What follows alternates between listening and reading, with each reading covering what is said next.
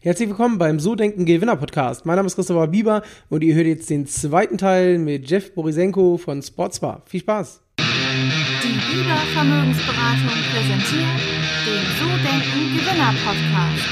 Vermögensberatung für Unternehmen und Unternehmer in Hamburg.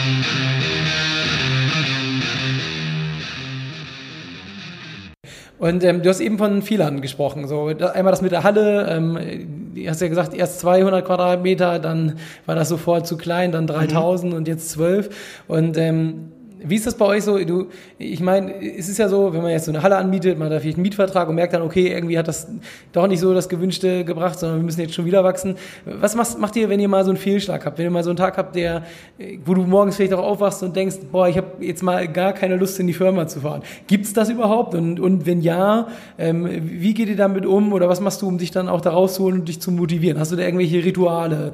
Morgens laufen gehen, weiß ich nicht, Kaffee, kein Plan, so Yoga, gibt's da alles mögliche? Mögliche, was man so machen kann. Wie ist es bei euch so oder bei dir?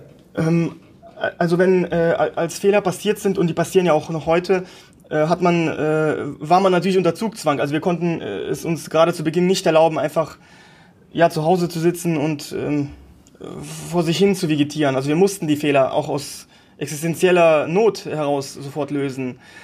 Um das Beispiel bei der Lagerhalle vielleicht äh, zu nehmen, wir hatten die Lagerhalle, die erste Lagerhalle von einem Gerüstbauunternehmer gemietet. Gerüstbau Zick mhm. aus Basweiler. Und mit dem haben wir tatsächlich einfach persönlich gesprochen, haben ihm dann die Situation geschildert und er hatte Sympathie zu uns und dann konnte man äh, sehr, sehr ähm, einfach aus dem Mietverhältnis dann aussteigen, weil er uns auch entgegenkam. Also wir haben versucht, die Fehler, die wir gemacht haben, äh, früh zu, zu lösen, direkt anzugehen und auch aus Fehlern zu lernen. Das war natürlich äh, auch ein Prozess es gab im Prinzip nie die, die Situation, dass wir nicht gerne zur Arbeit ge gefahren sind. Also das ist tatsächlich, wie ich vorhin schon gesagt hatte, eine Herzensangelegenheit. Und Rituale, also wir mussten uns jetzt nicht irgendwie motivieren, ähm, das war nicht nötig. Die Motivation war im Prinzip die Firma und die Projekte, die wir vor der Brust hatten.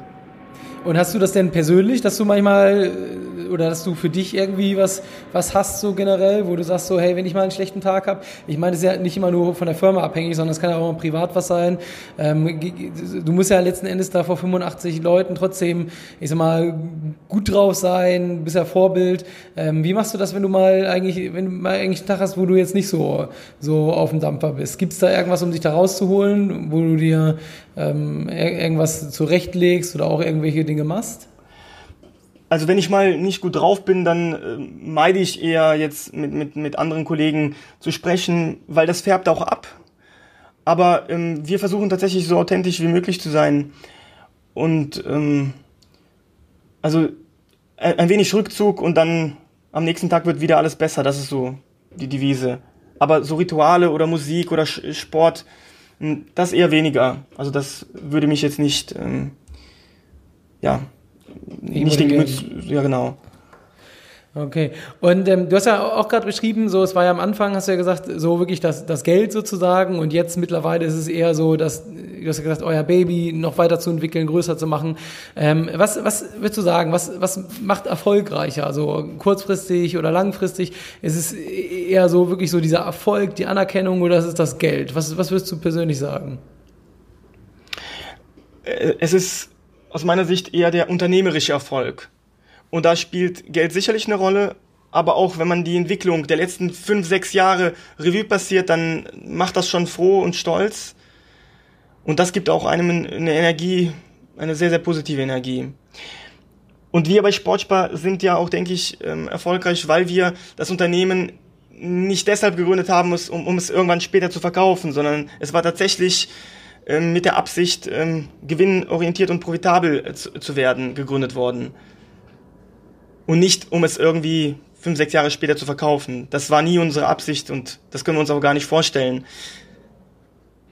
Weil wenn ich heutzutage mit, mit anderen Startups oder dergleichen spreche, dann höre ich immer heraus, ja, fünf, sechs Jahre später ist mein Unternehmen die und die Summe wert. Das mhm. war bei uns nie der Fall. Also wir haben noch nie einen Gedanken darüber verloren, wie man das, das Unternehmen irgendwie später äh, weiter veräußern könnte. Aber das ist ja, ihr werdet ja auch mit Sicherheit ab und zu mal ähm, Angebote bekommen für eine Übernahme oder für einen Verkauf von Anteilen. Und habt ihr da schon mal ernsthaft drüber nachgedacht oder ist es bisher immer so gewesen, dass ihr gesagt habt, hey, nee, auf keinen Fall, wir wollen hier 100 Prozent äh, Eigentümer bleiben und, und das Ganze einfach größer machen? Oder lockt also, da manchmal dann doch schon die große, der große Exit irgendwie, wo man dann sagt, hey, man nimmt mal irgendwie noch mal ein paar Millionen extra mit? Also offen gesprochen war das, war das nie ein Thema und stand nie zur Debatte. Von daher lässt sich diese Frage ganz einfach beantworten mit, ähm, ja, das ist kein Thema und das können wir uns einfach nicht vorstellen. Okay. Und ähm, wenn du jetzt mal zurückguckst, 14 Jahre selbstständig, ähm, was würdest du zurückblicken sagen, was war so für, für so kurzfristige Erfolge wichtig und was jetzt für diesen langfristigen und kontinuierlichen? Was sind so die entscheidenden Sachen gewesen? Ähm, für den langfristigen Erfolg war, war es wichtig, direkt eine gute Basis, ein gutes Fundament äh, auch mit, mit dem Personal zu legen, dass man direkt sehr, sehr, sehr gut die Schlüsselposition besetzt hat. Ähm, wir haben kaum Fluktuation bei Sportspar, also Mitarbeiter, die wir vor fünf, sechs Jahren eingestellt haben, die bleiben in der Regel auch bei Sportspar. Darauf sind wir stolz und ähm, das zeigt auch ein wenig die Verbundenheit und die Mentalität in der Firma, dass wir langfristig äh, planen und denken für den kurzfristigen Erfolg, also wie wir versuchen eher den, äh, die, die langfristige Sicht ähm, vorzuziehen. Ich denke, dass kurzfristige Erfolge mitunter auch abflauen, äh, abflauen könnten, was die lange Sicht äh, angeht. Von daher ist es aus meiner Sicht immer die langfristige Perspektive wichtiger. Mhm. Okay, und, und gab es da auch so, du hast gesagt, Schlüsselpositionen besetzen, gab es sonst noch so Tipps, wo du sagst, so unternehmerisch war das Gold richtig, ähm, bestimmte Dinge zu tun? Also gerade zu Beginn ähm, würde ich Unternehmern raten, möglichst schnell Mitarbeiter einzustellen. Das war unser Fehler, dass wir alles selber gemacht haben, zwar aus den Fehlern gelernt haben, aber ähm, im Rückblick war das viel zu spät, dass man äh, Sachen abgegeben hat. Man muss viel, viel früher auch Mitarbeitern Vertrauen schenken.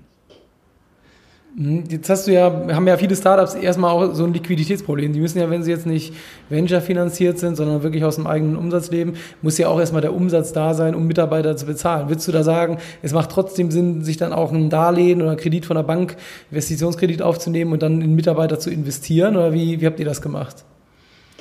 Also wir haben das eben nicht gemacht. Also wir haben keine Darlehen gehabt zu Beginn. Wir haben im Prinzip ja alles selber gemacht und ähm, hatten dann aber auch schon ähm, gute Umsätze und auch gute Gewinne gefahren für, für dieses kleine Unternehmen, was wir zu zweit geführt haben, so dass wir da im Prinzip schon äh, uns hätten mehrere Mitarbeiter leisten können. Wir haben davon aber nicht mhm. Gebrauch gemacht. Also mein Rat ist es, sobald man sich das leisten kann, sollte man das unbedingt tun, also Mitarbeiter einstellen. Nicht zu viele, nicht auf einen Schlag fünf, sechs Mann, aber zumindest mal einen. Und Schlüsselposition, was würdest du empfehlen? Welche, welche Position sollte man als erstes besetzen? Vertrieb oder ähm, ähm, irgendwie Backoffice, Verwaltung? Was, was würdest du sagen? Wie war das? Was wäre da aus deiner Sicht am sinnvollsten? Also zu Beginn eher Backoffice, Verwaltung, damit man sich auf, das, auf, das, auf die wesentlichen Themen konzentrieren kann. Und die restlichen Positionen, das hängt natürlich von der Branche ab.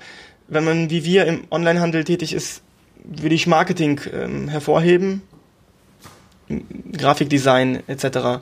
Das wären dann zu Beginn sicherlich die wichtigen Positionen. Also Rücken frei halten und dann halt in Wachstum sozusagen. Genau. Weit, ne?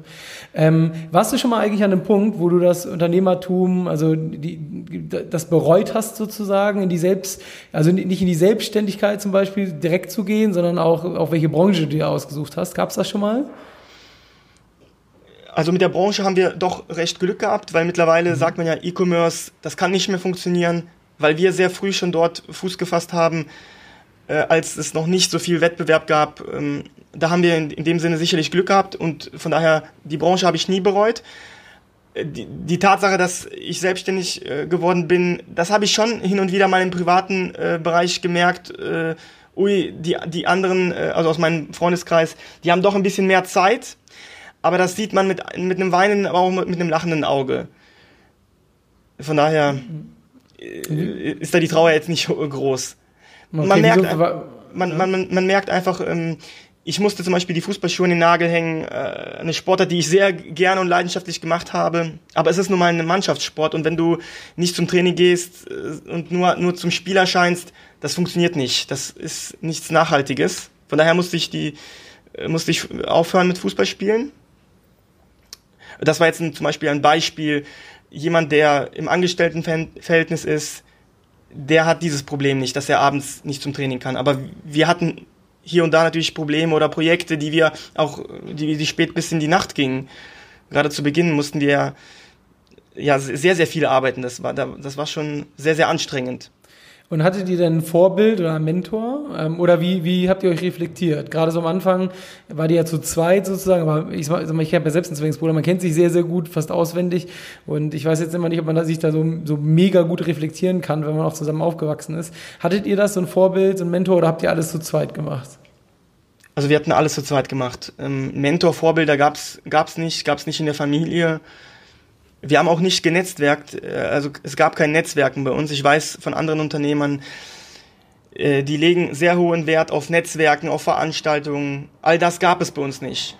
Wir waren tatsächlich in unserem Lager, in unserem Büro zu zweit und haben ja an unseren Plänen, Plänen geschmiedet und äh, einfach hart gearbeitet. Ja, mega. Das ist auf jeden Fall ziemlich geile, ja. ziemlich geile Story, dass das so, dass das so funktioniert. Das ist, das ist abgefahren. Das, also hört man nicht so oft, ne, ehrlich mhm. gesagt, weil meistens ja irgendwie mit, mit Venture Capital oder irgendwie, aber dass dann halt wirklich noch ähm, die beiden Inhaber sozusagen 100 Prozent der Firma gehören und dann auf so ein Niveau zu kommen, das ist ja auf jeden Fall schon eine sehr, sehr große Geschichte, die ihr da erreicht habt. Und äh, das ist schon sehr erstaunlich. Also Chapeau dazu. Das ist auf jeden Fall mega krass, finde ich. Ähm, ich will gerne nochmal so über Mitarbeiter sprechen. Äh, du hast, ihr habt ja gesagt, so Schlüsselposition ähm, ist super wichtig. Ähm, wonach suchst du einen Mitarbeiter aus, wenn du welche einstellst? Also das sind ähm, viele Faktoren, auf, auf die wir Wert legen. Also wir haben eine gewisse Hands-on-Mentalität hier bei Sportspar. Das heißt, ein Mitarbeiter muss, muss so eine Anpacker-Mentalität haben. Er muss sich auch nicht zu fein sein für gewisse Dinge. Und ähm, im Idealfall äh, sollte er Eigenschaften wie ähm, ja, wie, wie ähm, so, so ein bisschen Tüftler, so ein bisschen Tüftler-Gen in sich tragen. Ähm, also es ist schwierig jetzt ähm, punktuell jetzt zusammenzufassen, welche, äh, welche Eigenschaften der Mitarbeiter in Position X haben muss. Aber ähm, für uns ist es sehr wichtig, dass die Mitarbeiter so ein wenig die Mentalität von Sportspar verinnerlichen, die wir auch in uns, in uns haben. Und da, dazu gehört es, dass man bei Problemen nicht resigniert, sondern die versucht, eigenständig äh, zu lösen und äh, so ein wenig auch um die Ecke zu denken. Und ist es denn eher wichtig, dass ein Mitarbeiter ein Studium hat für eine bestimmte Position oder ist, ist euch eher diese Tüftlerei so wichtiger, dass der halt motiviert ist, dass der intrinsisch motiviert ist, dass der halt selber Gas geben will? Wo, also geht's da eher so nach Qualifikation, geht's da eher wirklich nach, ähm, ob das im Gespräch passt, macht ihr irgendwie so einen Riesenprozess, dass ihr den zehnmal kommen lasst, mit Probearbeiten, allem drum und dran oder entscheidet ihr auch relativ schnell? Wie, wie gibt's, gibt's da so eine gewisse Struktur oder eher so Bauchgefühl? Ähm, eher Bauchgefühl, äh, also wir, wir sind Fans von sehr schnellen Entscheidungen. Also von daher entscheiden wir auch sehr, sehr schnell. Äh, was die Qualifikation angeht, äh, abgeschlossenes Studium braucht man natürlich im Bereich Lagerlogistik nicht, das, ist, das versteht sich von selbst, aber auch in dem Bereich zum Beispiel Marketing. Es ist zwar nice to have, jetzt ein abgeschlossenes Studium zu haben, aber es ist jetzt ähm, ja kein Must-have bei uns. Wir legen da tatsächlich auf, ja, auf andere Faktoren Wert, wie zum Beispiel auch ähm, Berufserfahrung, ähm, wie, wie sind die menschlichen Komponenten? Wie wird der, der oder diejenige im Team ähm, äh, passen? Also das ist tatsächlich eine Fülle an Punkten, die bei uns äh, eher von Bedeutung sind als ein abgeschlossenes Studium. Okay, also was der Mitarbeiter kann. Und ähm, jetzt habt ihr 85, äh, 85 Menschen, die schon für euch arbeiten. Wie motiviert ihr die denn? Habt ihr da irgendwie besondere Benefits? Ähm, Gibt es bestimmte Strukturen, Abläufe? Also was macht ihr, um auch die Performance irgendwie auf die Straße zu kriegen? Ähm, also wir haben natürlich ähm, Dinge wie so ein Stammtisch, äh, quartalsweise ein Stammtisch, äh, wo wir uns auch äh, mit dem Großteil der Belegschaft treffen. Äh, wir haben natürlich Dinge wie Weihnachtsfeier, aber das wird jetzt mit Sicherheit auch mit, werden mit Sicherheit auch andere Unternehmen äh, haben. Was unsere Mitarbeiter motiviert, ist die Tatsache, dass es bei uns auch ähm, vorangeht, dass bei uns auch was entsteht, dass bei uns auch Projekte in der Pipeline sind. Ich bin äh, der felsenfesten Überzeugung, dass das äh, für die Mitarbeiter wichtig ist, dass die wissen, dass es keine Stagnation in der Firma gibt. Und ähm, wie wir ähm, unsere Mitarbeiter noch motivieren, ist natürlich äh, kann man bei Sportspar, also einem vergleichsweise noch jungen Unternehmen, auch ähm, äh, persönlich wachsen. Viele Stellen sind teilweise besetzt worden mit, äh, mit Personen, die ganz, ganz klein bei uns angefangen haben. Und das spricht mhm. sich dann auch hier intern äh, rum. Äh, das heißt, der ein oder andere, der vorankommen möchte, der sieht, dass man es eher bei Sportspar schafft, als vielleicht bei einem äh, eher konservativeren Konzern, wo schon eine ganz klare, feste Hierarchie vorliegt. Wir haben eher eine flache Hierarchie. Bei uns kann man äh, im Prinzip auch ähm, als, als Praktikant schon gewisse Ideen vorstellen. Man, man, äh, wir, wir, wir, man findet Gehör bei uns. Und das, das sind so Punkte, die wichtig sind aus meiner Sicht und was auch die Mitarbeiter motiviert. Und wenn ich jetzt mal die Mitarbeiter fragen würde, ähm, äh, sag mal, Jeff, was ist das so für ein Typ? Was meinst du, würden die über dich erzählen? ich, ich, es ist schwierig, ähm, ähm, sich einzuschätzen aus Sicht der anderen. Aber ich denke, ähm, dass man mir ähm, äh, definitiv ähm, zusprechen würde, dass ich ähm, zu 100% hinter Sportspar stehe und ähm, ja, immer 100% Einsatz für die Firma und das Wachstum der Firma zeige. Okay. Und ähm, nochmal so eine Frage zu den Mitarbeitern. Wenn, es ist ja immer mal so, dass auch Mitarbeiter nicht funktionieren oder halt auch mal wechseln. Ähm, du hast ja schon gesagt, ihr habt wenig Fluktuation, aber ähm, wie, wie ist das bei dir so als Unternehmer persönlich? Bist du dann auch enttäuscht von Mitarbeitern oder sagst du einfach, hey, ist halt so und dann, dann suche ich halt den nächsten. Wie, wie gehst du damit um? Also mittlerweile haben wir eine Größe erreicht, wo es, äh, wo ich nicht mehr enttäuscht bin, Früher äh, war das der Fall, um, um ein Beispiel zu geben. Wir hatten eine, eine Lagerkraft, die war drei oder vier Wochen lang krankgeschrieben und dann habe ich die privat getroffen. Das war für mich schon enttäuschend. Also auf einer, das war so eine, so eine Fete am, am Freitag. Also ein Mitarbeiter, mhm. der, eine Mitarbeiterin, die krankgeschrieben war, hat halt privat äh, gefeiert. Und dann, gerade als junger Unternehmer, trifft das einen hart, weil das ist ja schon irgendwo, das Vertrauensverhältnis ist ja dann auch gebrochen. Mittlerweile sehe ich dem aber gelassen entgegen. Wir Menschen sind alle verschieden und ticken auch verschieden und das ist fein. Und wir finden adäquaten Ersatz, falls es nicht passt. Davon geht die Welt nicht unter. Okay, also mittlerweile einfach so nächster und dann muss man gucken, dass man da einfach ein besseres Händchen hat am Ende des Tages. Ne? Genau. Ähm, ähm, ich würde noch mal gerne so ein bisschen über Sportspar sprechen. Ihr habt ja jetzt gerade das zehnjährige äh, Jubiläum hinter euch. Und ähm, wenn du mir jetzt mal so, so rückwirkend überlegst, was war denn so ähm, unternehmerisch gesehen so die beste Entscheidung, die ihr getroffen habt, seitdem ihr das Unternehmen gegründet habt? Und ähm, natürlich dann auch auf der anderen Seite, was war so die schlechteste? Was war der größte Fehler und was habt ihr daraus gelernt? Mhm. Eine der besten Entscheidungen war es, weg von den Marktplätzen hin zum eigenen Online-Shop zu gehen. Wir haben unseren Shop sportspar.de recht spät gelauncht, würde ich sagen. Also wir haben tatsächlich ja mit eBay, Amazon und das Ganze dann internationalisiert gestartet. Also ein reiner mhm. Marktplatzhändler. Und haben dann im Laufe der Zeit Sportspar.de gegründet und haben Gott sei Dank dann den Switch geschafft vom Marktplatzhändler hin zur eigenen Online-Shop, hin zur eigenen Brand. Auf Marktplätzen ist man ja ohnehin nur ein, ein Player unter vielen. Man kann keine individuellen mhm. Marketingmaßnahmen fahren. Man ist letztendlich nur Gast dieser Plattform. Und wir haben rückblickend ähm, äh, ja sehr, sehr positiv diesen Switch geschafft. Auch dank unseres Marketingleiters. Denn ähm, mittlerweile ist es so, dass die Marktplätze auch die Reichweite sehr stark äh, limitieren. Man muss gesponserte Produkte einstellen. Also es ist deutlich schwieriger, jetzt auf Marktplätzen Fuß zu fassen. Äh, und diese Hürde haben wir Gott sei Dank sehr, sehr gut gemeistert, indem wir auf, unsere eigene, auf unseren eigenen Online-Shop gesetzt haben. Ja, würde ich gerne gleich auch noch ein paar Sachen zu fragen, aber ja. vielleicht nochmal vor, so das, das Schlechteste sozusagen. Was war so das Schlechteste? Und was habt ihr daraus gelernt? Was war die schlechteste Entscheidung?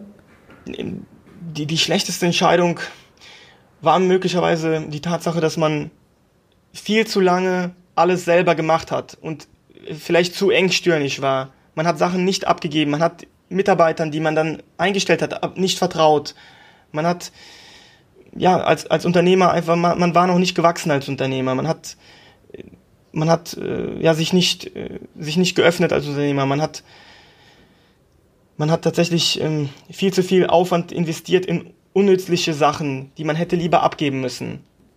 Es gab natürlich auch bei uns gerade zu Beginn sehr, sehr viel stressige Situationen, wo man auch schon selber nahe des Burnouts war. Und das hätte mhm. man, das hätte man vermeiden können. Und vor allen Dingen ganz einfach vermeiden können, indem man früh eine, zumindest erste Abteilung geschaffen hätte. Was wir, was uns nicht geglückt ist, gerade zu Beginn. Und wo kam dann der Punkt, wo ihr gesagt habt, so, das müssen wir jetzt ändern? Also du hast gesagt, nach zwei, drei Jahren die ersten Mitarbeiter war. Wann kam so der Punkt, wann kam die Einsicht, wo, wo, wo habt ihr da den Switch geschafft? Weil es gibt ja, ähm, keine Ahnung, so bei Handwerkern hat man es ja relativ oft, die sind halt nach 20 Jahren noch mit ein oder zwei Gehilfen unterwegs oder manchmal immer noch alleine. Wo ist bei euch so der Punkt gekommen, wo ihr gesagt habt, so, jetzt geht's nicht mehr, jetzt müssen wir halt Mitarbeiter einstellen und dann kam ja noch so diese zweite Geschichte, dass ihr dann gesagt habt, jetzt vertrauen wir auch und geben ab. Ja, ähm, es gab die Phase, Umzug 2012 von, vom Kreis Aachen nach Gangelt. Das ist äh, der westlichste Punkt Deutschlands, wo wir unser Lager war. Da haben wir eine Lagerhalle gemietet und wir sind umgezogen im Winter 2011 oder 2012. Mhm. Und das war, ich erinnere mich noch heute, das war eine unfassbar äh, knallharte Zeit. Es war extrem kalt. Wir haben äh, einen LKW nach dem anderen empfangen. Wir haben ja alles auch selber gemacht noch. Und wir haben an Weihnachten, an Silvester noch durchgearbeitet. Das heißt, wir hatten nichts vom Weihnachtsfest, wir hatten nichts von Silvester. Wir waren Tag und Nacht im Lager, haben ja auch, weil wir das, Weihnachts-, das, das Weihnachtsgeschäft noch irgendwie abwickeln mussten, äh, Pakete verpackt, Regale aufgebaut. Und da, dann haben wir gemerkt, so geht's einfach nicht weiter. Man hat, man hat ja gar kein privates Leben mehr gehabt. Und das war so eine Art Tipping Point, zu sagen, es, es muss sich jetzt was ändern. Und es hat sich dann auch Gott sei Dank ähm, was geändert. Wie lange habt ihr da gebraucht, um diesen Switch zu schaffen? Also rückblickend viel zu lange, weil wie, wie gesagt, man hat alles selber gemacht. Aber dann, haben, dann kam der erste Mitarbeiter, dann kam der zweite Mitarbeiter, das ging dann recht zügig. Und dann, ihr seid jetzt bei 85, wie, wie lange genau. habt ihr gebraucht, um so auf 30, 40 zu kommen? Also so die also ersten Wellen sozusagen zu schaffen? Ähm, ja, 2012 bis 2015 da waren wir schon Ende 2015 wahrscheinlich bei 30. 2016 vielleicht bei, bei 40. Dann kam der Umzug nach Sachsen, wo wir dann 20, 30 Mitarbeiter eingestellt hatten im Zuge des Umzugs. Aber auch das über mehrere Wochen. Ja, es, es, war, eine es war eine konstante Entwicklung. Das war's, das war der zweite Teil mit Jeff. Ich hoffe, dir hat der Podcast gefallen. Wenn es dir gefallen hat, dann würde ich mich freuen, wenn du ihn weiterempfiehlst, uns auf jeden Fall abonnierst oder uns mal empfiehlst. Und ähm, ja, dann bist du hoffentlich nächste Woche zum Teil Nummer drei wieder mit dabei. Ciao, ciao.